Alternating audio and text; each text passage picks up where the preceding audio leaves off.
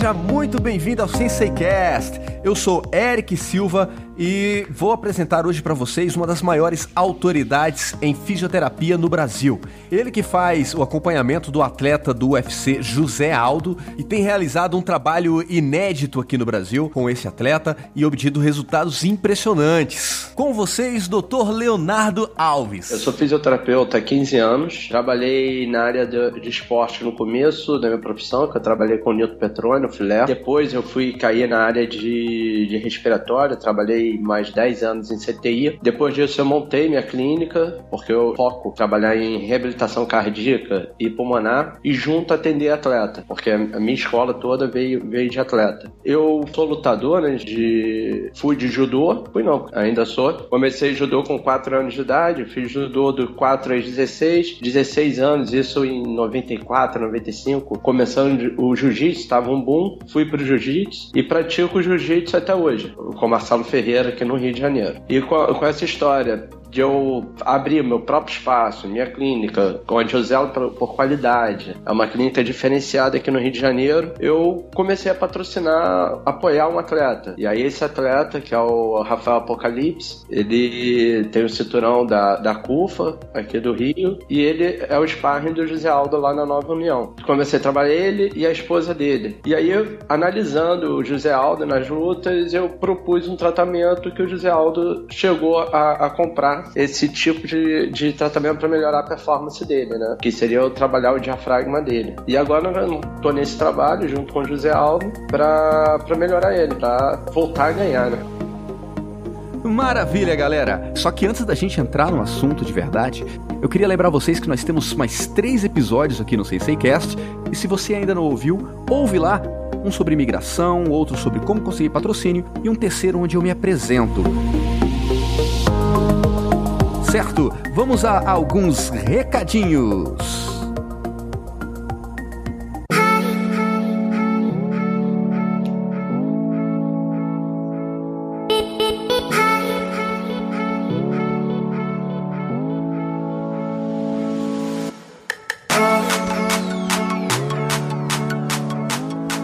Eu quero mandar um alô aí pra galera que tá prestigiando o SenseiCast lá no Instagram. Olha só, tem o Gabriel Oliveira da Hebron Fight MMA, um fera brava aí, campeão, três cinturões. Obrigado por prestigiar a, o SenseiCast pelo Instagram e por estar ouvindo. Certo? Olha só, tem também a Daniela Fiuza, lá de Goiânia, da equipe feminina do professor Jacaré. Também está prestigiando a gente tanto pelo SenseiCast aqui no site, quanto lá no Instagram. Tem também o Vitor Martins, aqui do Distrito Federal. Tem o Hudson Britton, da GF Team, lá de Pernambuco. Vitor Slot, lá de Jaboatão, Pernambuco. Milton Negreiros, da Cavalcante BJJ, Renzo Grace. E o Rodrigo Marinas, da, da Magrelo Fight Team.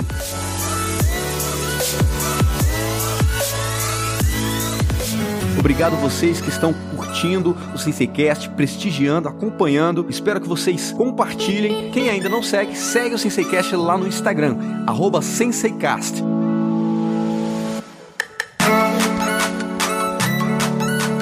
O site é www.senseicast.com.br.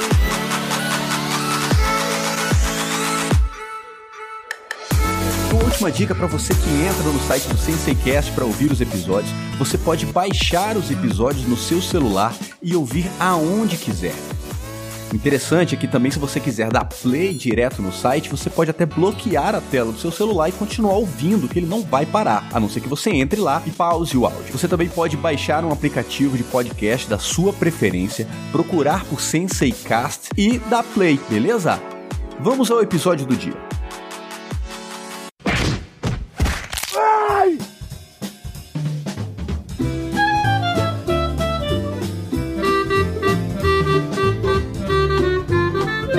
Então, Léo, eu vi no seu Instagram que você estava fazendo um trabalho de respiração com José Aldo. Isso. Você pode falar um pouquinho mais sobre como foi esse trabalho, o que, que era isso que ele estava fazendo exatamente? Aquilo é incentivador para desenvolvimento da musculatura inspiratória. Porque o, o que eu falo para todo mundo, todo mundo tem mania de treinar músculo do bíceps, do quadríceps, do tríceps, treina tudo quanto é músculo, mas todo mundo esquece do principal músculo, que é o diafragma. O diafragma, você nasce, ele já começa a funcionar. E aí ele só vai parar de funcionar quando você morre. E ninguém treina esse músculo. Não só treina, eu vou muito além disso. Você tem que aquecer o músculo diafragma para você iniciar uma atividade física. E aí eu te pergunto, o que, que você acha que é mais, mais importante para o teu corpo? Contrair um músculo do bíceps ou fazer o diafragma funcionar? É, a gente tem o músculo que é o, diafra o diafragma, que é o que vai fazer o meu pulmão se movimentar, não é isso? Vai me ajudar a colocar o ar para dentro do pulmão. E, e, e, a gente não para para pensar nisso em momento algum, né? A gente até fala trabalha o cardio, trabalha diversas outras coisas, talvez até influencie de certa forma na, na respiração, mas você não tem um, um, um trabalho focado exclusivamente na respiração. E de repente você pode trazer até resultados é, surpreendentes aí com esse, com esse trabalho. É, é eu, eu utilizo um equipamento computadorizado aqui na clínica que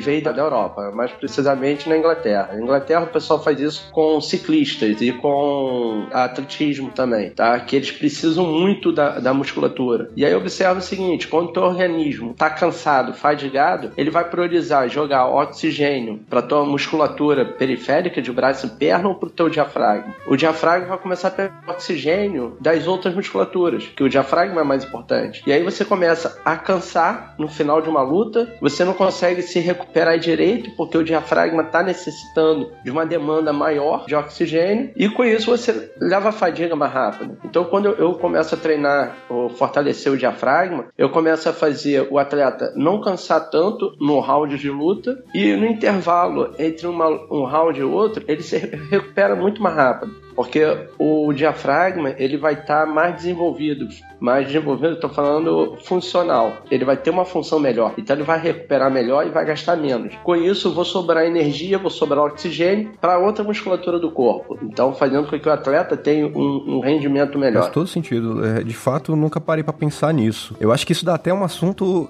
para um podcast inteiro. É, na verdade, isso daí é, é, que eu saiba que por aqui só eu estou fazendo. Então, quando eu conversei com o José Aldo ele chegou e falou que nunca escutou falar nisso, nunca viu isso em lugar nenhum. É, isso eu que estou começando a fazer, estou treinando. O, o, meu, meu outro atleta, o Rafael Apocalipse, ele já está com um diafragma assim absurdo, tá? Se, eu, eu faço avaliação nele continuamente, continuo mantendo o treino dele e ele teve um rendimento muito grande. Ele aumentou uma, uma força inspiratória de 160 para 260 centímetros de água e, e é muito além do normal normal. Os atletas, mesmo um atleta de ponta, a força do diafragma dele vai ser a mesma força do meu diafragma. Só que eu não sou um atleta profissional. O meu diafragma é normal para uma pessoa normal. Eu sou fisioterapeuta, trabalho com isso e, e, não sou um atleta profissional. E quando eu pego os atletas profissionais, tanto de futebol como de, de luta, ele acaba tendo o diafragma de uma pessoa normal. Ele tem um braço musculoso, tem uma perna forte pra caramba, tem um braço tão forte quando ele dá o soco ele quebra a mão. Mas o diafragma, se você for ver, é de uma pessoa normal. Isso daí não condiz com atleta de alto rendimento, um atleta profissional. Entendi. Né? A parte boa também é que você, é, é, você por ser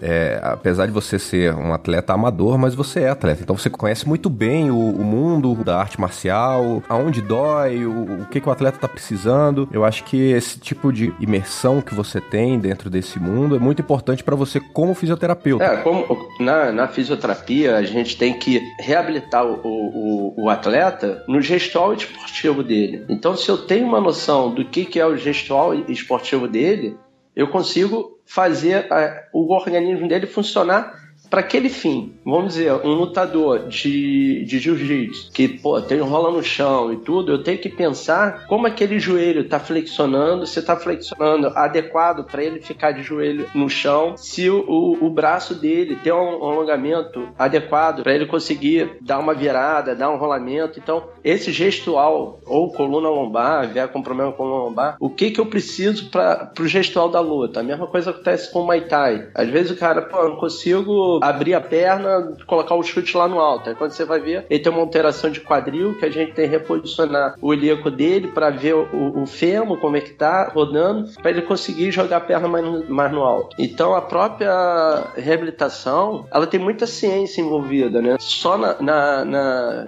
você tem a reabilitação, aí eu tenho a prevenção de lesão e melhora do, do, do, desempenho. Tudo isso há muita ciência integrada nisso. Eu posso fazer análises biomecânicas, posso fazer análise de força muscular concêntrica, excêntrica e começar a, a, melhorar o desempenho dele. A fisioterapia pode trabalhar no melhora do desempenho do atleta, como na recuperação e prevenção de lesão.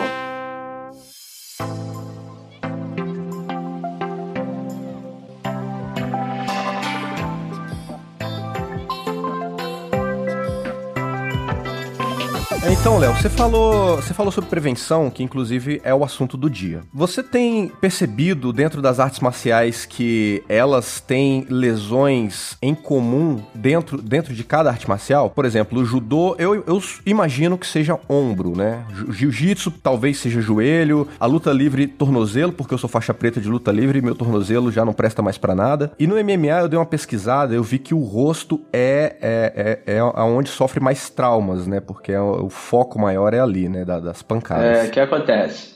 Eu vou falar um pouquinho de cada, cada luta, tá? Para você entender. Por exemplo, o judô. A maior prevalência de lesão no judô é na articulação do joelho. 23% das lesões são no joelho. Seguida de 16% de lesão no ombro. E 22% de dedo, mão e pé. E 39% são os outros tipos de lesão. Então, no judô, nós temos grande incidência de lesão no ombro também, mas sua maior incidência é no joelho, tá? Você lembra que o judô, você tem que fazer uma base, você tem que fazer pivô em cima da, do apoio do pé para você entrar no golpe. Cada vez o judô está ficando mais forte, porque você quer entrar logo com, com golpe para finalizar, para conseguir o Ippon. Então tem Pulsione, tem o Tayotoshi, Ultimata, tudo isso você acaba forçando um pouquinho a, a articulação do joelho. E você aumentando o, o desempenho desses atletas, eles vão forçar cada vez mais. O jiu-jitsu acontece a mesma coisa que o judô. Maior índice de, de lesão é no joelho também. Então a gente consegue fazer alguma prevenção disso. E eu gosto de separar em, em dois tipos de situação. Uma, uma é a situação do atleta na competição. Ele está lutando e vai ter a lesão ali durante a luta. E outra seria no treino. Nós temos 71% das lesões acontecendo no treino e não no dia da luta. a maioria dos atletas que chegam lesionados, e eu pergunto o que, que foi que aconteceu, aonde você lesionou, lesionou treinando, eles chegam falando que lesionou no futebol. O futebol é, é um esporte de alta intensidade, cada vez mais alta intensidade está sendo.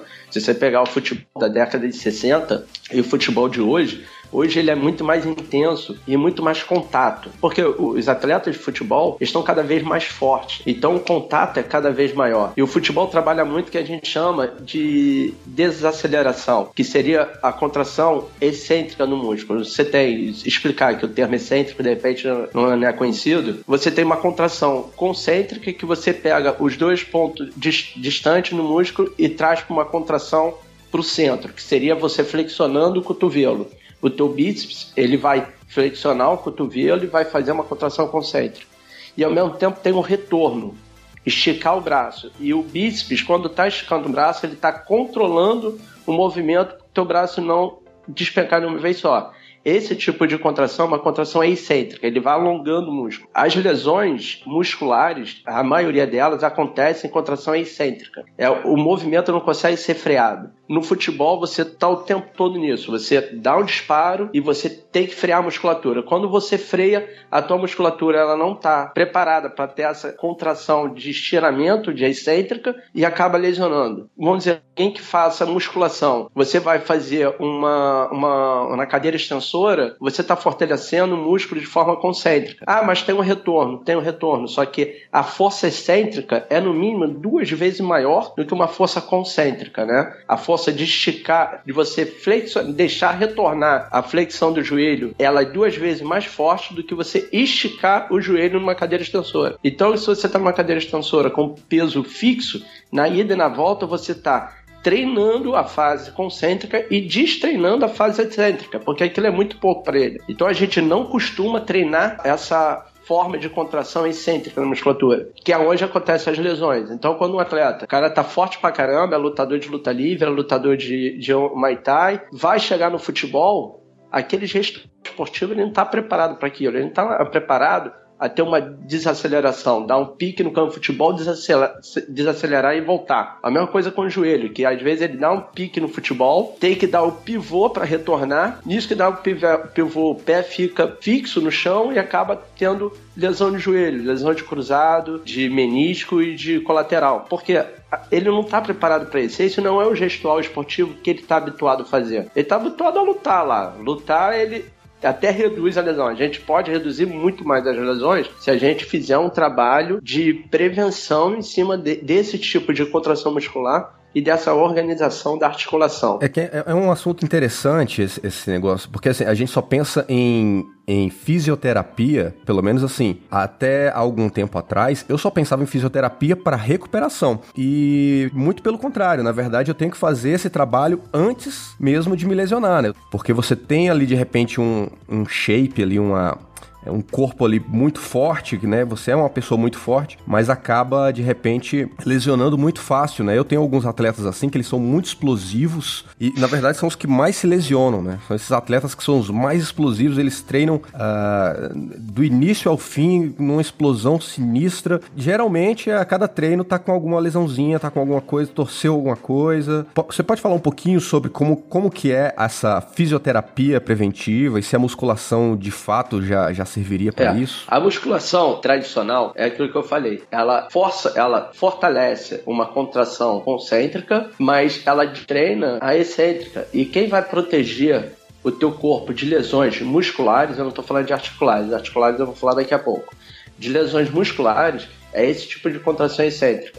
Você pode fazer a contração excêntrica na academia sim, mas você tem que ter um especialista te orientando para você executar essa forma de contração, porque você não consegue fazer ela sozinho, você vai precisar de alguém que te auxilie a fazer esse tipo de contração. Isso é para prevenção, auxiliar na prevenção muscular. Na prevenção articular, a gente tem trabalha muito com o sistema proprioceptivo. O que, que é o sistema proprioceptivo? É um sistema de defesa do nosso corpo. Porque a gente consegue andar no chão, aqui, por exemplo, as calçadas, as calçadas no Rio de Janeiro são todas cheias de buraco. Como que a gente consegue andar no chão e não torcer o, o tornozelo toda vez que pisa no buraco? Porque você tem um sistema de defesa, que é o sistema proprioceptivo, que ele vai reorganizar a articulação para que você pise, o pé fique inclinado, a tua tua perna fique reta e você não, não torça esse tornozelo. Então, esse sistema ele é treinável e cada vez a gente está treinando mais o sistema proprioceptivo, tanto do braço, membro superior, membro inferior, para que não ocorra essas torções. Quando você apoia o pé de surpresa no chão, o teu, o teu músculo tem que responder rápido. Se eu der um delay nesse músculo, ele tem uma contração atrasada, eu posso ter uma lesão de joelho, eu vou ter uma lesão de tornozelo, por quê? Porque você não treinou uma resposta rápida dele. Ele pode ser forte, bastante forte, mas ele demora a responder. Ele é retardado, ele demora a responder. Ele é um forte retardado. Então é melhor, às vezes, você ser um fraco esperto do que um forte retardado. Mas o, o cara é, é, forte, mas a musculatura dele é retardada, ele vai torcer do mesmo jeito. Olha aí, a, a filosofia do jiu-jitsu entrando aí dentro da, da, da, fisioterapia também, rapaz. Faz todo sentido, claro. E eu acho que os atletas vão se identificar muito com o que você está dizendo. Então a gente treinando isso, treinando em em, um dos treinos é, é caixa de areia, equilibrar é, em cima de um bozu, cana elástica, você é, mudar a superfície de, de plano de joelho, de perna, fazer equilíbrio com um pé de apoio em cima de uma cama elástica, saltar em cima da cama elástica, no mini tramp. É, a gente usa na fisioterapia o balancinho, é, o próprio é, é, equilíbrio naquela corda bamba, slackline, você vai treinar a propriocepção. Você vai treinar uma resposta rápida da tua musculatura. E, e, isso é treinável. Se é treinável, a gente pode fazer com qualquer um. Mesmo aquele que não tem uma resposta muito boa, se a gente se dedicar e treinar, a gente vai prevenir essas lesões articulares, tanto de membro inferior como de membro superior. Às vezes você tem uma luxação de ombro porque a tua musculatura demorou para contrair. E o, e o ombro é uma das articulações mais desfavoráveis que tem, né? Porque você tem uma, uma, uma superfície de contato muito pequeno e, e se torna muito instável. O ombro, eu falo, não é só uma articulação, é o complexo do ombro. São várias articulações, até na hora que eu for tratar dele. Por ele ser estável, ele precisa ter uma propriocepção apurada para não vir ter lesão. Eu já vi pessoas dando um soco luxando o ombro. Porque a musculatura forte demais, mas só que é retardada. Ela não contrai e estabiliza o ombro. Ela dá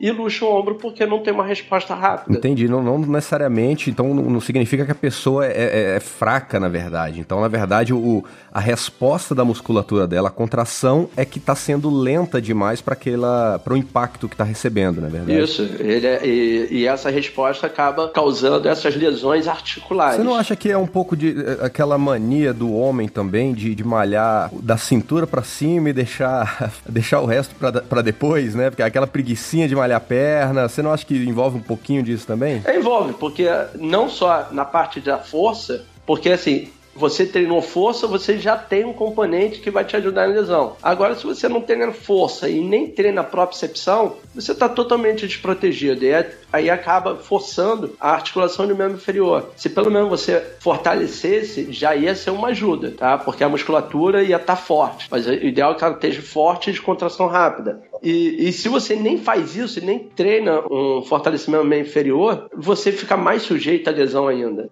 Eu ia falar, existe maneiras de a gente avaliar isso. Se uma perna está mais forte que a outra, se uma perna está desequilibrada, pisando contato no solo, você coloca uma é, carga muito bem mais preparado, até porque da outra. Existe o jump test, que a gente faz em plataforma de força, que a gente pede para o atleta saltar e voltar nessa, nessa, nessa plataforma. E aí a gente vê que o atleta ele salta com a perna esquerda e volta no apoio com a perna esquerda. Isso quer dizer, ele está sobrecarregando aquela perna. E aí a gente vai começar a treinar para que ele consiga fazer isso de maneira equilibrada. A gente vai melhorar o salto dele e a gente vai diminuir a lesão nessa musculatura. Então, quando a gente entra para uma área profissional, a gente vai começar a falar do que a gente vai tratar para frente, tecnologia. Aí entra tecnologia pesada para a gente equilibrar esse atleta, para a gente ver como é que tá a, a, musculatura dele, como é que tá uma lesão, se esse cara está prestes a lesionar. A gente usa termografia, a gente bate uma foto que a gente vê os termogramas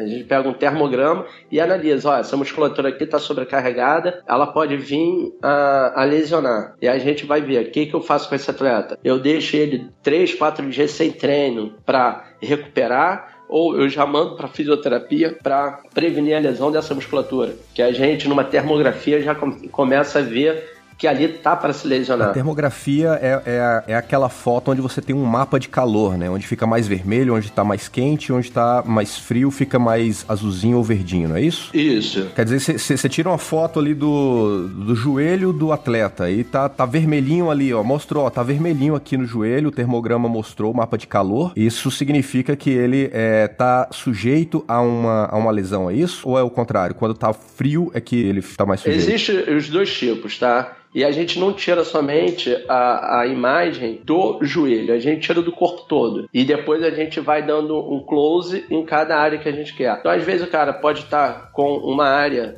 é, radiação, né, de coloração diferente na coxa e achando que o problema da coxa você vai ver o problema da coluna. Esse cara tá para entrar numa crise de hérnia de disco, ele tá tendo um problema na coluna, que tá tendo alteração na superfície da pele lá da, da coxa. Então, eu não posso somente ver. É, ah, eu quero avaliar o joelho, eu vejo só o joelho. Não, tem que olhar o atleta como um todo. Que às vezes o problema que está acontecendo ali, ele está vindo de outra área. É porque às vezes o atleta ele tá com a dor na coxa, ele fala: não, chega em casa, põe gelo que resolve. E no outro treino ele tá lá com a coxa doendo. E ele não sabe, às vezes ele, ele, ele tenta é, tirar aquela dor de cima da coxa que ele tá sentindo, mas o problema não tá vindo dali. Então ele não vai resolver só colocando gelo ou passando um analgésico ali. Né? É, a gente tem que saber de onde tá vindo. E, e, e o ideal é prevenir essa dor. Eu quero descobrir que o atleta vai ter problema antes de ele ter. eu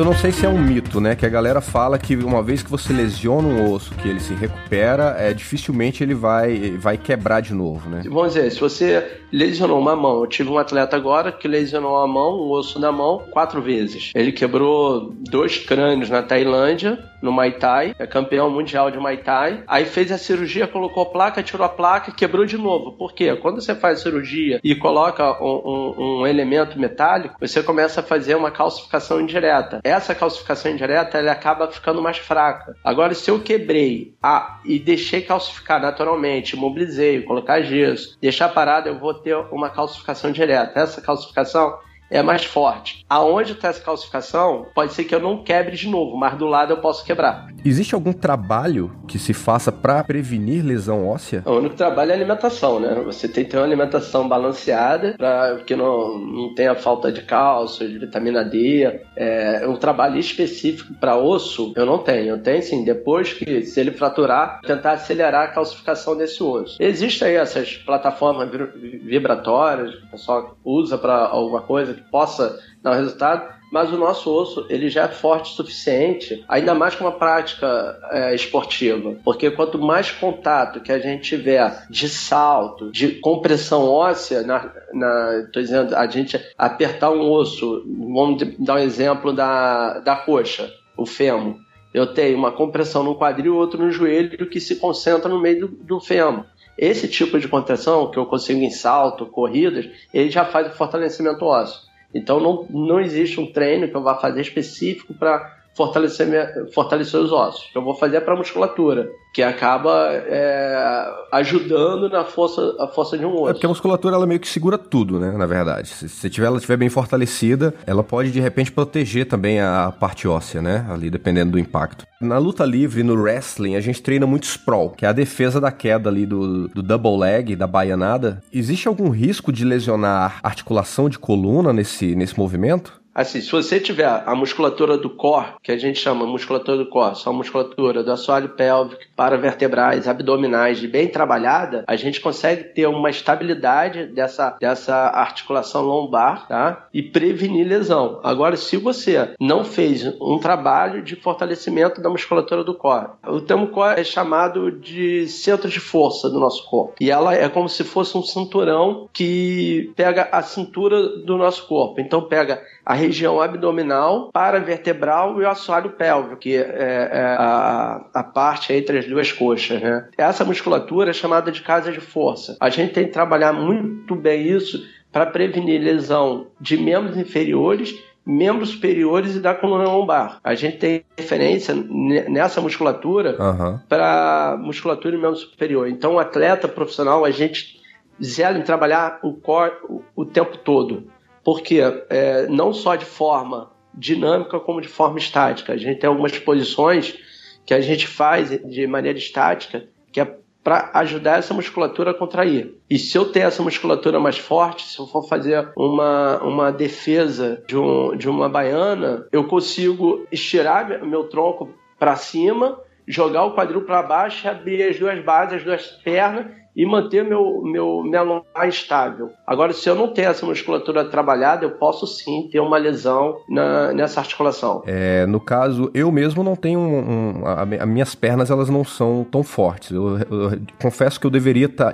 ter trabalhado mais isso. Quando alguém entra numa, num double leg e eu sinto que eu não tenho tanta estabilidade, que eu posso me lesionar, eu ao invés de lutar contra aquele movimento e forçar para que eu não caia, geralmente eu cedo a queda para evitar é, qualquer tipo de lesão. Já aconteceu, né? De, de eu estar tá fazendo defesa de queda e sentir uma fisgada né? Porque eu tava botando força demais numa musculatura que eu não tenho. De repente ali, ou, ou fortalecimento suficiente, ou resposta, né? Tão, tão rápida da musculatura. Se eu sentir que o adversário ele é realmente mais forte, mais explosivo que eu, é, e ele entrou primeiro, eu prefiro ceder, pelo menos em treinos, é, para evitar esse tipo de lesão. É, isso mesmo que você falou. Em treino, é, eu lembro que eu, eu falei, 71% das lesões acontecem no treino. E às vezes você fica afastado de uma competição por uma lesão lesão que aconteceu no treino. Então você treina o tempo todo para culminar numa, numa competição. No último minuto, lá perto da competição, você se lesionou, você treinou para quê? Para que que você evitou um double leg, uma queda no double leg, se você não conseguiu ir para a competição? Lógico, numa competição é diferente. Você não vai chegar numa final e falar, ah, não, vou ceder uma queda. Não,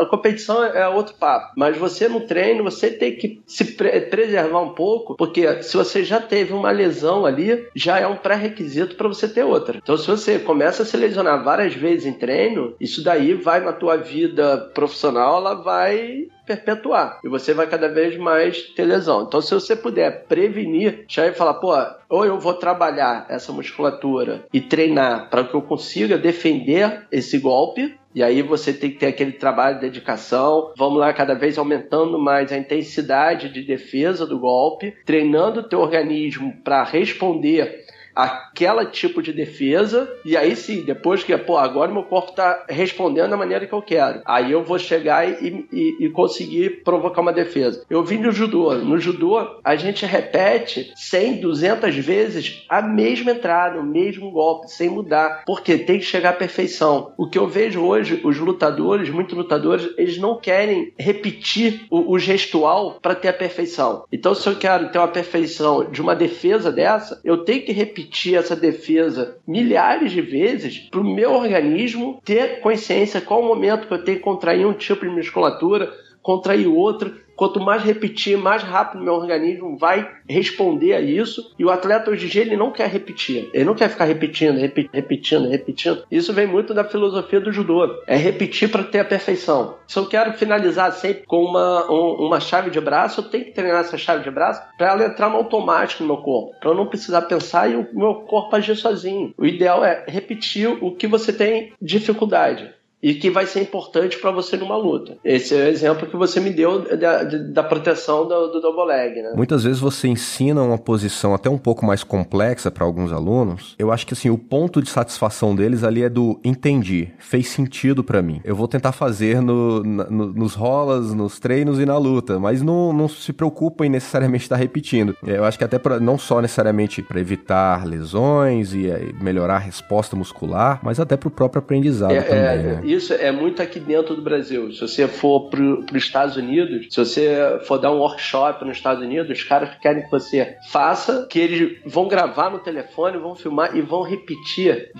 várias vezes. Se você falar, ah, tem que fazer 50 vezes, e aí você chegar, ah, vamos para a próxima, vai chegar um e vai falar, ah, ainda tô na 48, faltam duas ainda. E isso não acontece no Brasil. Às vezes você chega pro cara, repete 20 vezes. Ele repetiu 10 parou, entendeu? Ele não, ele não vai, não vai querer chegar à perfeição. Ele repetiu, ah, eu entendi já como é que faz. Mas, cara, na luta, será que você vai conseguir fazer se você não treinar antes? Porque você tem que treinar, né? Na luta, ah, eu vou ver como é que eu faço, não. Na luta você já tem que entrar, mesmo se for rola dentro da academia, não tô falando da competição. Você só vai repetir aquilo se você colocou aquilo automático no teu gestual, se você praticou aquilo bastante vezes.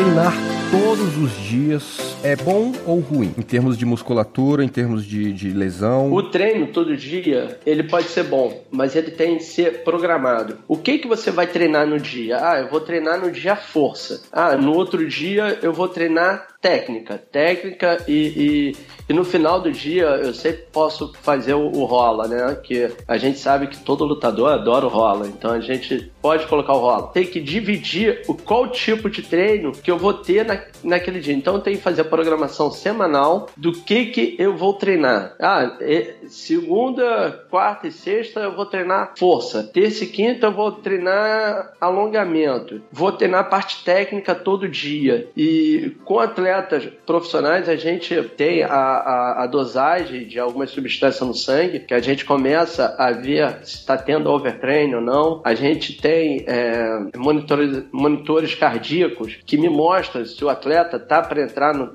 no overtraining ou não.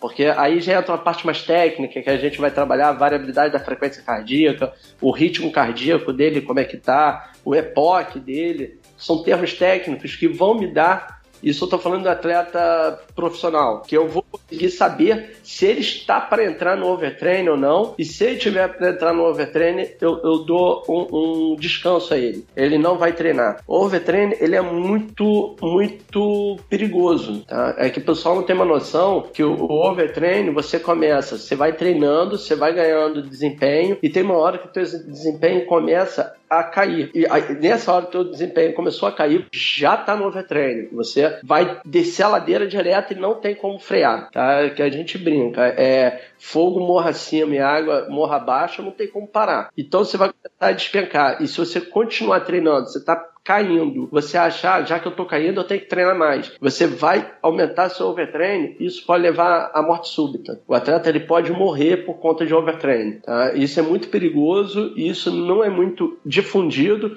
na cabeça dos atletas, que ele precisa ter descanso, que ele não pode estar tá treinando exaustivamente, querendo ser o melhor, demora bastante para se recuperar. Você perde o atleta durante alguns meses para ele voltar a se recuperar. Eu levei uns seis meses para me para sentir que estava recuperado. Até depressão eu tive, foi uma sequência de lesões, meu corpo estava fraco, né? É, e não adianta você forçar mais, ah, vou fortalecer mais, você vai entrar em mais overtraining ainda aí, é loucura. E assim, pode ir a óbito, você pode ter uma, uma morte súbita, de repente cair duro e, cara, morreu porque você não tinha consciência que você deveria ter parado, separa um pouquinho, repousa para voltar. E fica querendo treino, treino, treino. Entendeu? E por isso o treino tem que ser programado, porque se eu programo o treino de alta intensidade num dia de média intensidade no outro, dois treinos de média intensidade e um de alta intensidade, eu consigo equilibrar meu corpo para não deixar ele entrar em overtraining. Agora, se todo dia eu começo a treinar alta intensidade, alta intensidade, alta intensidade, o organismo, uma hora, vai, vai pifar. Nenhuma máquina entra numa Ferrari e trabalha ela com giro lá no alto durante 3, 4 dias. Vai quebrar o motor, vai quebrar o motor. Usando a analogia da Ferrari também, se você não colocar um bom óleo e uma boa gasolina também, vai acontecer isso bem antes, na verdade né? Então eu acho que assim vale para falar sobre alimentação. É, é né? fundamental né? a alimentação. Você ter os suplementos alimentares, muitos atletas têm que tomar suplemento alimentar. Ah, o próprio whey protein, vitamina, vitamina D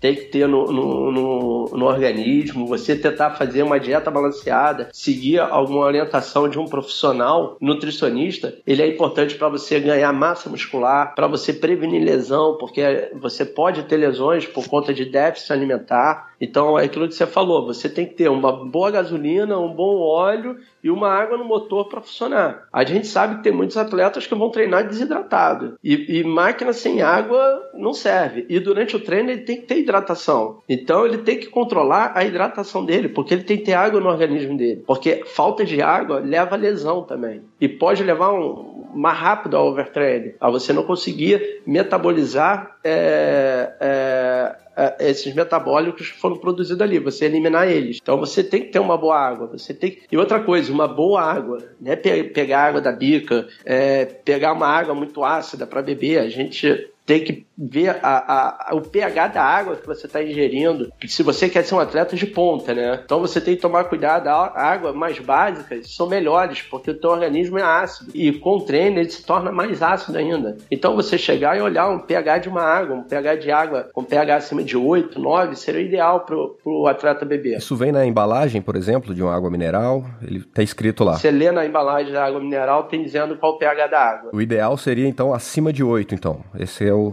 Isso, acima de 8. De 8 a 10 é o ideal para se ingerir água no pior dos casos, eu acho que assim, se não tem condição de estar tá comprando água mineral todo tempo, olhando isso aí, pelo menos beba bastante água, não é verdade? É, é fundamental, beba bastante água. Porque, assim, entra muito na parte do, do, do, dinheiro, porque tem próprios isotônicos que também são muito legais beber. Mas será que tem condições de comprar isotônico? Mas pelo menos da água que você está bebendo é uma água filtrada. Tá o filtro da academia lá, tá limpinho, a água do filtro da academia. Cobrar, e aí falar, pô, qual tempo não fez manutenção? Você bebeu uma água limpa, não já bebeu uma cheio de bactéria para entrar um monte de bactéria no teu corpo e acabar a tua musculatura ficando com bactéria e lesionando. Então é cobrar algumas coisas básicas que, pô, uma água filtrada, uma água limpa para se beber. É o ideal. Lógico, se não tem, tem que tratar, tem que beber, mas uma água filtrada é, seria o recomendado. Todo é. lugar você acha, no mínimo, o, aquele antigo filtro de barro ali, pelo menos você vai achar isso aí em algum lugar, né? Tem... E, que é o, e que é o melhor, né? é o melhor, verdade. Cientificamente comprovado aí já, né? É, é o melhor, aquela aguinha de barro lá, é o melhor para se beber. E voltando, voltando aqui, cara, a gente tá falando de lesões, faltou a lesão referente ao MMA, tá? É, as lesões do MMA, a gente está falando somente de lesões da luta, não de lesões em treino. No futebol, a gente tem uma base de dados de lesões no atleta. Então, lá a FIFA tem, a CBF tem, que é, no final de cada jogo o médico responsável do time tem que dizer qual foram as lesões que o atleta teve no, no treino. Se o atleta lesionou no treino, ele tem que dizer qual foi a lesão que o atleta teve para mandar para a CBF. Eu acho muito interessante se o UFC fizesse isso. Se ele fizesse um banco de dados do próprio UFC, porque esse estudo aqui que diz que 47,9% das lesões são em, em rosto, ele foi feito por uma universidade dos Estados Unidos. Não foi feito pelo próprio UFC. Eu acho que o UFC ele já é grande o suficiente para ter um centro de dados dele acompanhando quais são as lesões de cada atleta dele. A gente sabe que os atletas eles são funcionários do UFC. Então eu, eu, o, o UFC ele tem que chegar e quais as lesões que ele teve durante a luta e quais as lesões que ele teve no treino. Se o atleta teve lesão no treino, tem que estar em contrato que ele tem que comunicar ao UFC UFC para entrar em estatísticas, porque a partir daí, a gente traçando uma linha de tendência de lesão, eu posso prevenir essas lesões. Quando se fala que 47,9% de lesões são feitas na, na face, cara, você está falando de uma luta de esportes de combate onde o objetivo é destruir o rosto do próximo. Isso, essas lesões de trauma, eu não tenho como prevenir. O único prevenir é, meu amigo, treino, não deixa apanhar na cara, meu amigo. Proteja a cara, levanta a guarda. É, é, é, a minha prevenção é, meu conselho não perca a luta. Porra, vença, vença essa luta. luta. Eu vou diminuir as lesões. Eu, eu, vou, eu vou diminuir as lesões. É, bata mais, bata mais do que apanhe, né? É, apanhe menos mesmo. Apanhe menos, eu vou prevenir. Então, quando eu, eu, eu, eu peguei essa, essa pesquisa, 47,9% dos traumas são em face. Aí depois vem 13,5% em mão. Lógico, eu tenho uma mão batendo em uma face e acaba machucando. Sem dúvida. 10% em nariz. Pô, a, o nariz faz parte da face e se você acerta um, um, um, um, direto no nariz do adversário é maravilhoso, né? Começa a sangrar, o cara não consegue nem respirar direito porque tá cheio de sangue. Uhum. Quando eu dou um, um jab ou um direto na, na face. Aí depois 8,3% de trauma em ombro e braço, orelha 8%, joelho 3% e orelha 1%. Mas esses, todas as lesões, eles estão dentro da luta, da competição. E, e é o que eu falei, é 71% das lesões acontecem no treino. Só 29% que vão acontecer dentro da competição. Então esses 29% que são esses traumas direto, eu não tenho como evitar. A única maneira de evitar é apanhe menos, cara, bata mais. Ai!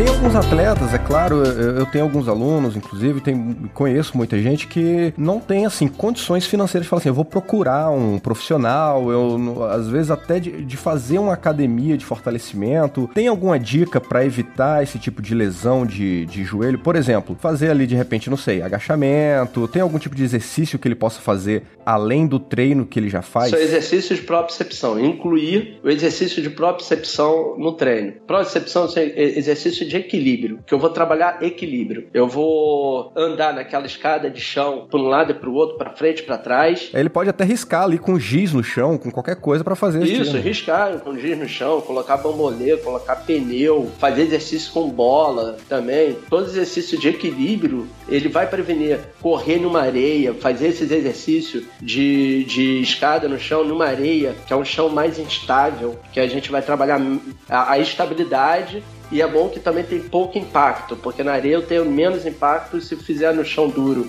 E na areia eu, eu, eu estimulo mais essa parte propriocepção. Inclusive, eu tô, eu tô criando um canal meu e no canal eu vou dar dicas. Eh, inclusive, o primeiro vídeo que está saindo aí agora é de dicas para prevenção de lesão. É o canal chamado Vamos Lá Mais Forte. Vamos Lá Mais Forte, vou deixar o link aqui na descrição da, da postagem para galera acessar aí, quem tiver interesse. É, que aí eu vou dar algumas dicas de treino para você prevenir lesão. E o ideal seja isso, que você trabalhe estabilidade. Como que eu treino estabilidade? Desestabilizando. Eu treino equilíbrio desequilibrando. Então eu tenho que tentar des desequilibrar você para você correr a, atrás disso. Então, exercício, para quem tem academia e tudo, no Bozu é um bom exercício. É, na, na, caixa de areia, numa praia, se quiser ir na praia, você, você não vai ter gasto. Exercício de cone, zigue-zague. Tudo isso eu estou falando cone, mas o cone você consegue desenhar na areia. Você colocar, desenhar na areia e fazer esses treinos na areia,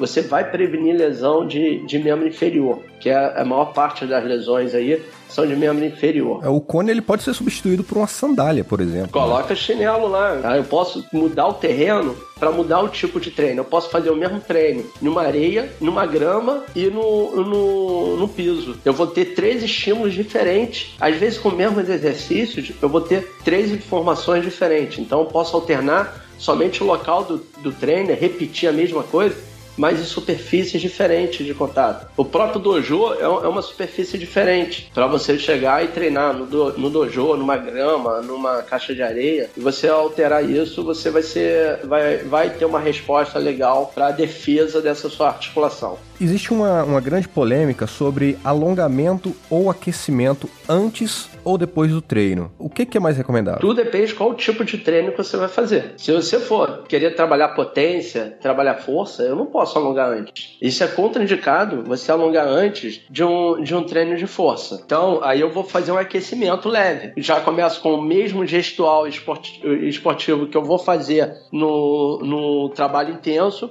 Eu começo ele mais leve e vou para um trabalho de explosão e de força. Nesse eu não posso alongar antes e nem depois. Alongamento depois é, é fraco. Se você não está treinando explosão, você pode fazer um alongamento antes do treino, um alongamento mais leve. Não levar, ah, eu quero fazer a abertura total de perna. Não. Se eu quero fazer alongamento para ganho de flexibilidade, ele é um alongamento isolado. Eu vou somente fazer ele e depois não vou fazer mais nada. E aí eu vou trabalhar a parte de ganho de flexibilidade. Aí eu vou fazer um trabalho específico para ganho de flexibilidade. Eu não posso estirar uma musculatura, gastar uma cápsula articular e depois fazer um treino de força que eu vou ter lesão. No caso do treino de, de jiu-jitsu ou de MMA, é recomendável o quê? Um alongamento, aquecimento? Aquecimento é, é, o ideal. Você faz um alongamento leve, sem forçar ganho de flexibilidade. Começa a fazer o gestual esportivo do, do da luta livre e do, do, do jiu-jitsu ou do próprio MMA. Se eu for pro Muay Thai, eu vou fazer gestual é, inicial de soco e de chute, sem colocar ainda um, um, uma pancada forte. Ele é gestual para aquecimento. E aí depois eu entro com um treino intenso. E se eu quiser fazer flexibilidade, ganho de flexibilidade, eu faço isoladamente. Eu faço um, umas duas duas horas antes, só treino de flexibilidade, depois tem que esperar umas horas para poder fazer um, um, treino um pouquinho mais intenso. Olha só, dica de ouro essa aí, eu também não sabia dessa. Ou ele pode fazer no dia seguinte também, né? O treino de flexibilidade. Se eu treinei intenso um dia, no dia seguinte eu tô com dor muscular, eu não posso fazer um alongamento porque essa musculatura ainda tá lesionada. Ela ainda tá passando processo inflamatório. Eu tenho que esperar aí umas 24 horas, 24 a 48 horas para fazer um treino de, de flexibilidade grande Uh,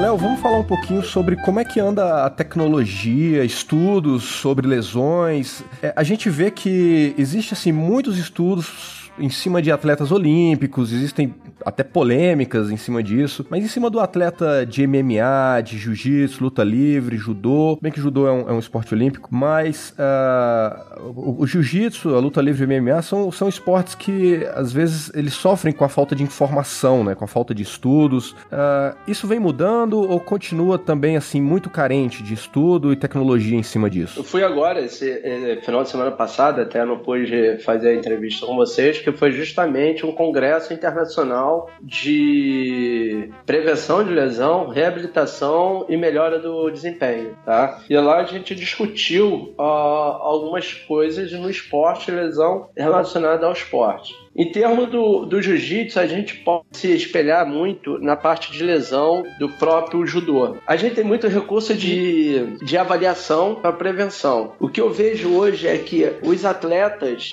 seja olímpico ou não, ele não tem acesso a essa gama de tecnologia que está aí no mercado para fazer prevenção. Infelizmente, eu tenho pensado muito isso no, no, nos últimos dias. Por que não eu não montar um centro de ponta de tecnologia para colocar essa, essa tecnologia à disposição dos atletas que não estão dentro de um grande clube. Porque se a gente pensar em futebol, futebol dá muito dinheiro, e aí dentro do futebol você tem muita tecnologia que pode ser usado por outros esportes. Lá em São Paulo foi montado agora o Laboratório da Luta, que ele faz alguns testes biomecânicos. Biomecânico seria em termos de angulação, do funcionamento do corpo, gasto energético, potência de soco, potência de, de chute. Então, é, é o, até nesse canal Combate, acho que esse programa vai passar, que é o Laboratório da Luta. E ali existe muita tecnologia para você desenvolver o atleta de forma profissional, onde eu vou avaliar a potência do chute dele, como é que tá o mecanismo de encaixe do quadril, do osso da perna com o quadril, com a rotação de tronco, se aquela angulação tá correta, se não tá, se ali eu posso potencializar o chute ou se ali ele vai ter uma tendência à lesão, como é que tá essa parte do overtraining, a gente coloca monitorização cardíaca. Não adianta eu treinar avaliação de um atleta correndo numa esteira. Um lutador, ele não fica correndo no ringue. Ele não pega, ah, vamos lá, correr 100 metros. Porra, não vai. O gestor esportivo dele, vamos dizer, um lutador de, de jiu-jitsu,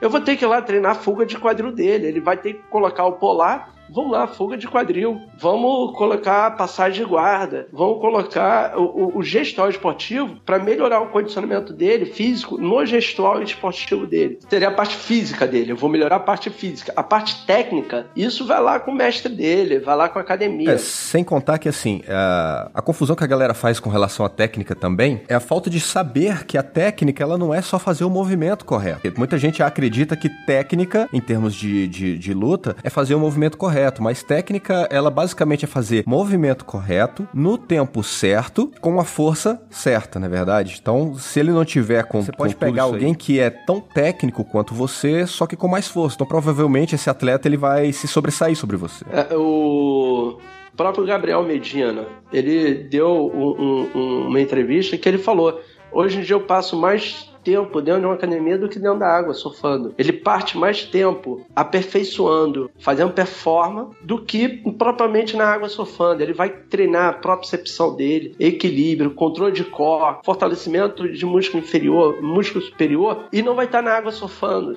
Ele tem que continuar assim, treinando a parte técnica. Mais importante ainda é desenvolver o que ele ainda não desenvolveu, que seria a parte de performance. Não abandonando a parte técnica. A parte técnica é fundamental para ele, mas ele também focar a performance dele, porque não existe mais atleta fraco hoje. Você vê Neymar, Neymar saiu do Brasil, eu não tenho como mostrar a foto para você de como ele saiu do Brasil. Foi para Barcelona e como é que ele está hoje. O futebol dele melhorou, mas a parte física dele melhorou muito mais cara tá forte pra caramba. É, até porque tem uma, uma grande diferença em fazer muita força e fazer muita pressão, né? Porque às vezes você já tem uma musculatura tão bem preparada que você não gasta tanta energia para colocar um, uma certa força ali, né? Então, por exemplo, uh, quando você faz uma pressão num, num mata-leão, por exemplo, né? Então tem gente que vai gastar muita força e fazer um mata-leão com pouca pressão, porque ele não tem a musculatura preparada.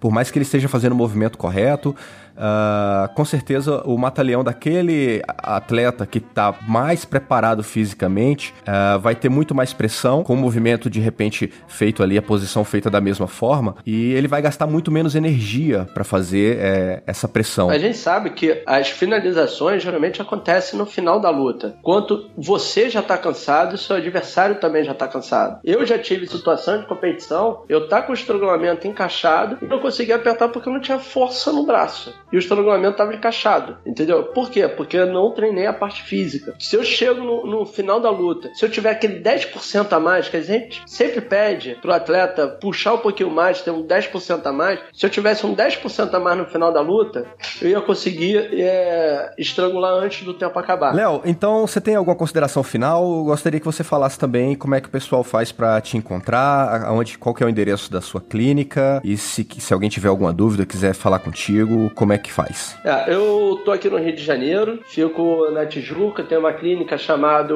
Respcore, tá? Vocês podem me seguir no, no Instagram. O Instagram da clínica é Respcore ou meu, DR Leonardo Alves. Tô montando esse canal que em breve vai estar disponível no YouTube, que é o, o Vamos Lá Mais Forte. Eu vou passar a orientação pra gente fazer uma prevenção da, de lesão e buscar técnicas, conhecimento, até quem, quem tá distante, procurar a pessoa certa para cada tipo de problema. Eu vou deixar aqui todos os links, inclusive do site, endereço do Léo aqui na, na descrição do post, tá?